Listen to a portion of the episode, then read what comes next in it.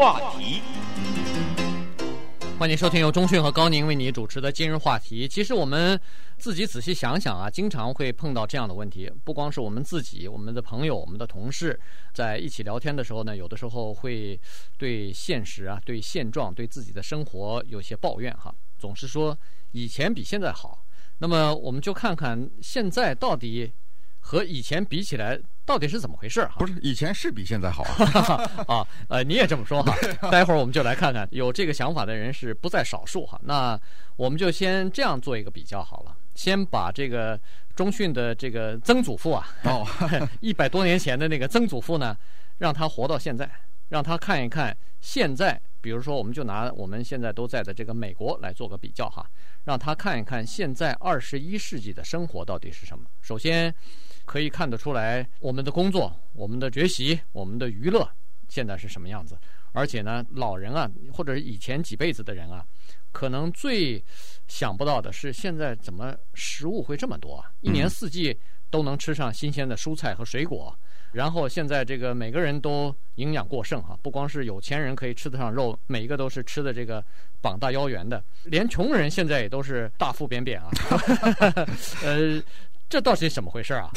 刚才说到这个曾祖父哈，咱们不妨来个曾曾祖父好了。就是说，他连汽车都没见过的这样的一个人哈，假如把他放在现在的社会上，他会惊愕不已哈。他看到满街走的这种铁盒子，一个铁做的盒子在街上走哈，有四个轮子在下面转着，然后呢，他可能会对现在。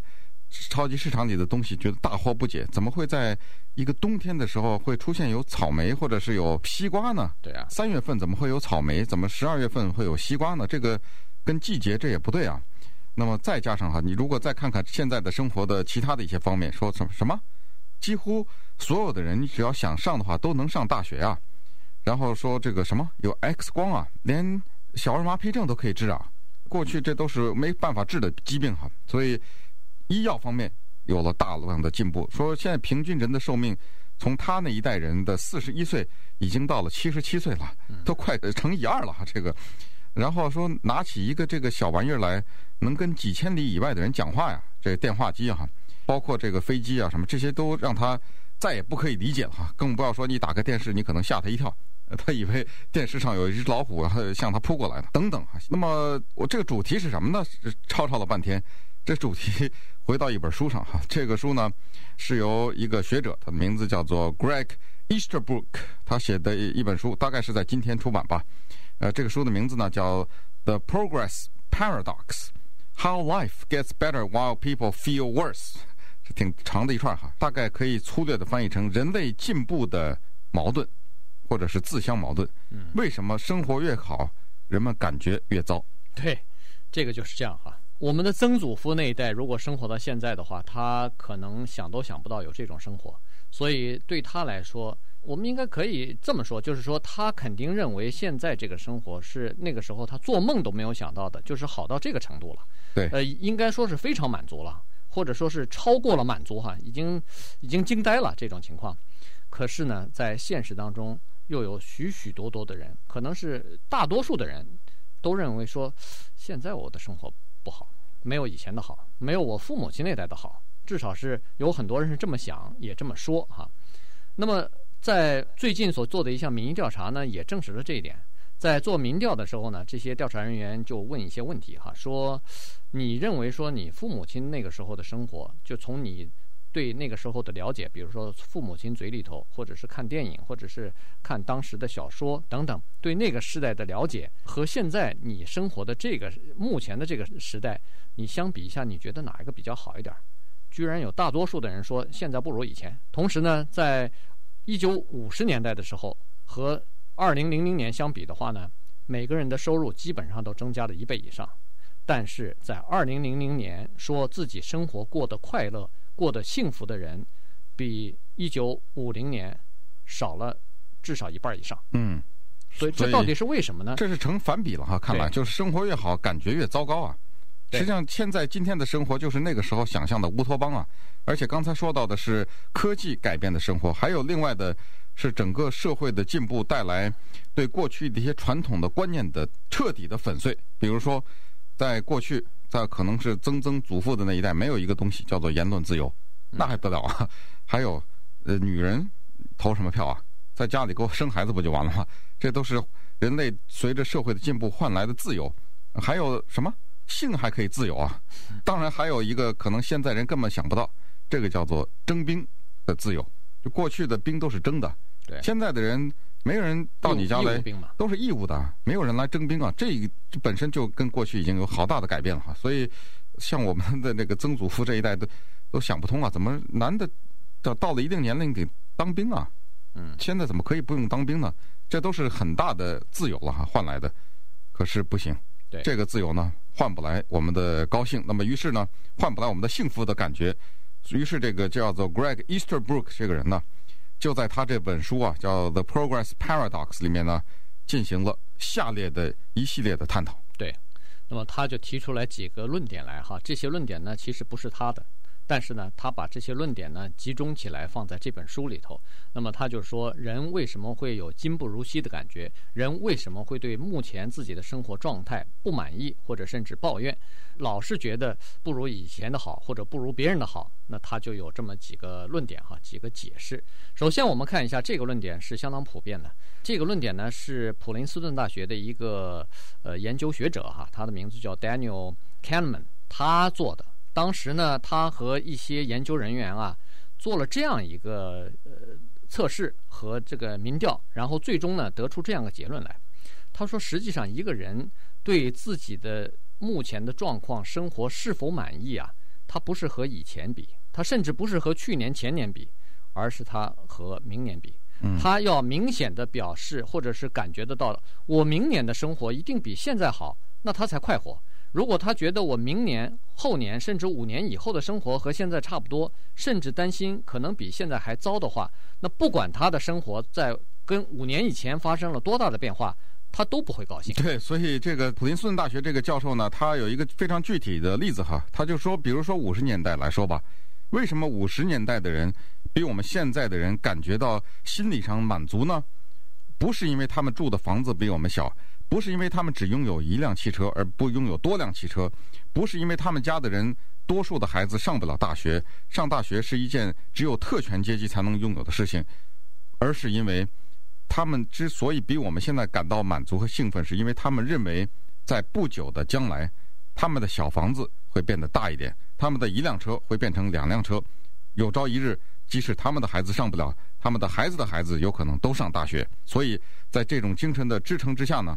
他们高高兴兴地看着远方的一个前景，生活着。对，那么这是支撑着这些人他们幸福的一个最根本的一个源泉。对，这个画面其实有的时候让我想起来现在的这个呃中国大陆哈，一个社会一个经济开始起飞或者是开始呃快速发展的时候呢，人们就会有这种憧憬。他发现，哎，我的收入明年肯定会比今年多，我以后的生活肯定会比现在好，因为他在过去的两三年里头已经有过这样的经历了，所以他就会感觉到比较快活一点哈。可是，在美国呢？恰恰相反，现在已经大部分都到了顶头了。很多人都觉得我明年可能跟今年差不多，甚至由由于年龄的增长，可能会比今年还差。那这个时候人就不快活了。稍待一会儿呢，我们再来看一看其他的几个很有意思的这个理论。今日话题。欢迎继续收听由中讯和高宁为你主持的今日话题。在这个时间呢，跟大家聊一个等于是社会学或者说心理学方面的一个问题，就是为什么人们老觉着对自己的现状不满足啊？老觉着对自己的现状有一个呃今不如昔，或者说是有一个抱怨。那么刚才提到的第一个理论呢，就是说你对未来的憧憬，你对未来的期望已经没有了。你认为你的能力已经到了极限，或者说你大概能够。给自己生活做出改变的这个努力，可能得不到任何更好的这个结果了哈。所以呢，在这种情况之下，往往就会产生不满，就会产生觉得以前比现在好，因为以前那种感觉好，以前那种感觉，你总觉得我如果，比如说是念书的时候，你总觉得我毕业以后可能会有一份不错的工作，生活就会改好。所以那个时候呢，尽管念书很苦。口袋里也没钱，但是你感觉比较好。但是工作以后突然发现，哦，我原来也就是这样子了哈。一个人大概也成不了什么大事儿了，所以呢，只好和中讯做的麦克风 后面做做节目。呃，这个不满就开始了。对不起啊，您呃委屈您了啊，我先向您说一声道歉啊，本公司委屈您了。没有，呃，当然这个还有另外一个数字，我们可能很多人想不到，就是不是说这美国的婚姻一半都是离婚吗？那么这个，我想对人类的整体的打击也很大呀，是不是？因为结婚的时候那是多么美好啊，是是两厢情愿的这种信誓旦旦的信誓旦旦的爱情。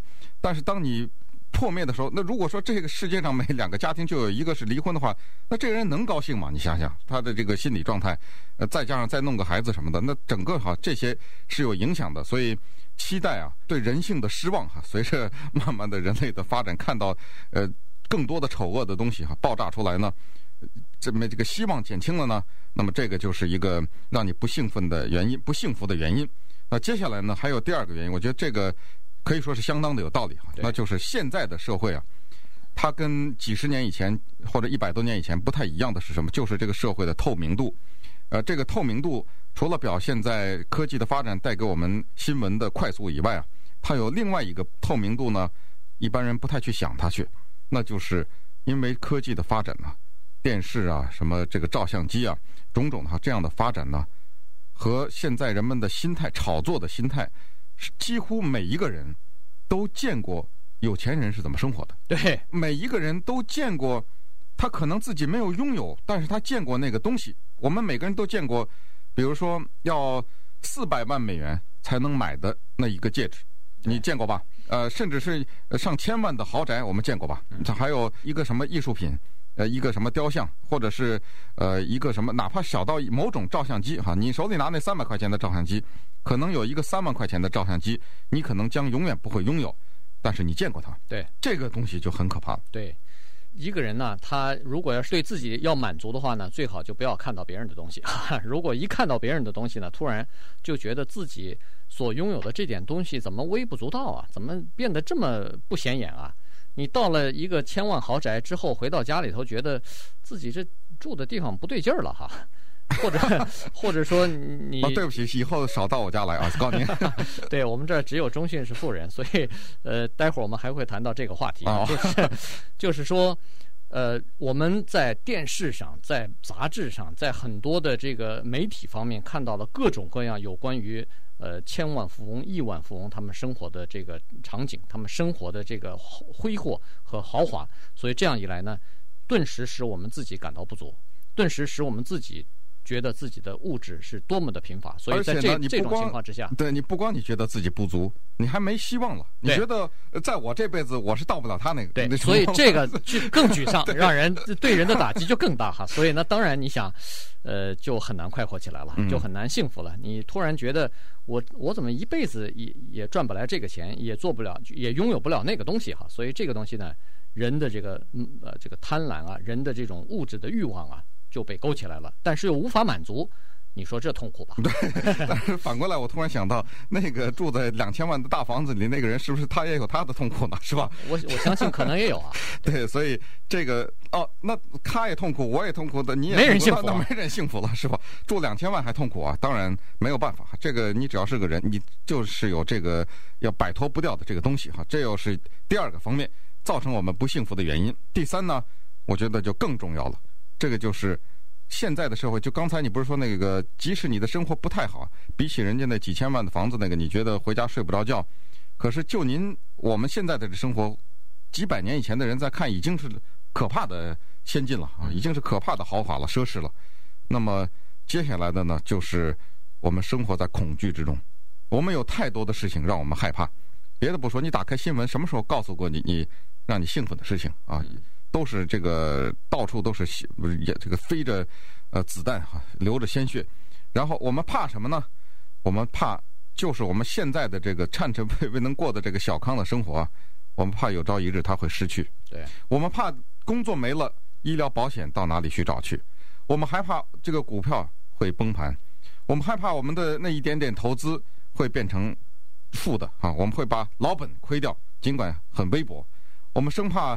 西方的这个生活方式会降落到我们在电视上看到的另外的一个景象，那些什么皮包骨的孩子，没有鞋穿的那些国家，我们害怕说将来有一朝我们的生活会退到这个程度。我们害怕这个军事力量的发展，使得生化武器和原子武器的人类的科技的发展带给整个全人类的毁灭。总之，每天早晨起来，我们有无数的原因害怕。现在害怕孩子上学的时候被一个狙击手拿枪打死，呃，害怕被另外的什么成年人给猥亵了，把孩子害怕到了工作的时候呢被开除啊等等。整个的这些呢，就告 造成了我们没什么道理高兴。对，所以为什么呃人来了，尤其是到了美国以后，突然发现其实有一种很不安定感、啊。不管你怎么样，你都觉得好像总是有些担心，总是有些担心。实际上啊，不管你过得多么的快活，多么的知足，你内心深处，你的潜意识里头这个担心是跑不掉的。因为不管你是对刚才中迅所说的这十几种担心，你有哪一种，哪几种？这个都是在你的基因里头，因为根据人的进化论来看啊，百万年之前，人们其实就已经对自己的生活、对自己的前途感到担心了。尤其那个时候更担心啊，那个时候要吃没吃，要穿没穿，外边有野兽，又担心天气天寒地冻，你没有衣服穿哈，所以那种时候对生活、对前途的担心呢，已经。在你的这个基因里头了，所以呢，你潜意识当中不是以你意志为转移的，你你想不担心没办法。我这突然想到，古代的女人有没有减肥的问题啊？这个我想 绝对不可能。那你我们的女人她们都不幸福嘛？都觉得自己胖啊？对，这个几十年前的、几百年前的人可能没这个问题哈，人家都挺瘦的，或者人家觉得胖是一种美。对，那个时候曾经有过胖是美，因为胖象征财富啊，你有钱才能吃得胖啊。穷人是吃不着东西，哪能胖啊？呃，现在是不管穷人富人胖了，对健康有影响了，那当然就都不好了哈。嗯。那么还有一个理论啊，也是相当有道理的，这个就是人人都不认为自己有钱，都认为别人的生活比我自己过得好。嗯，总是觉得我隔壁那个人可能收入比我多一倍吧，他怎么过得这么幸福，我怎么不好啊？也原因就是每个人都不知道对自己现有的东西呢进行 appreciate，都 都是觉得别人的好。这里面也有一个调查，也是呃一些高等的学府他们做的调查，就是一个很简单的调查，就是问呢一些生活水平差不多是在中上这样的人哈，说他们自己认为算不算比较生活比较富裕和有钱的人。没有一个人说他们是有钱人，他们总是说：“哦，我们怎么会算富人呢？那个让你看看那个谁谁谁哈，他说只有百分之比如说一什么二的那美国人那才算富人呢，呃，我们不算。对，那可是这不对啊，那怎么能说是美国百分之九十八的人都是穷人呢？那你美国百分之九十八的人都是穷人，那越南人是呃世界其他的、呃、非洲的什么的别活了，这些人。对，所以这个人呢，他对自己的现有的状态的否定，使他不幸福。对，呃，这个突然想起来，在上个周末的时候，我们有一个聚会哈，其实中迅也在。那个时候呢，呃，我们就说起一个事情，就问说有没有人不认识、不知道这个 Walmart 这个商店。结果在在座有一个人突然脱口而出：“哎，Walmart 是什么商店啊？”哦，大家都笑起来了哈。那因为我突然笑起来的原因，就是说我跟中迅前一段时间曾经讲过，说有几个富家子弟、亿万富翁的这个孩子啊、子女啊。他们不是拍了一个电视剧嘛？那些人是不知道 Walmart 商店是什么，还以为是墙上用品商店呢 哈。所以当时中迅开了玩笑说啊，那就是墙上用品商店，所以笑了。可是后来我就问了一句哈，我说哎，这个奇怪哈，有钱人吧，他不知道 Walmart 是什么商店，还有情可原。怎么穷人也？等会儿，等会儿，你 结果我就用了一个是穷人吗？但是我的潜意识当中呢，不是说他是穷人，嗯、我的潜意识当中是说我们在座的所有的人都是穷人，我就把自己所有的人都包括说我们穷人之间，呃，怎么会不认识这个 Walmart 呢？注意你的用词是我们穷人，对，啊、高宁住的房子。我是公布一下啊，是一百六十多万的房子，然后呢，他自己说是我们穷人，那你想想，这他他生活能幸福吗？他，您是把我这个一百年以后的房价算在里头去了是吧？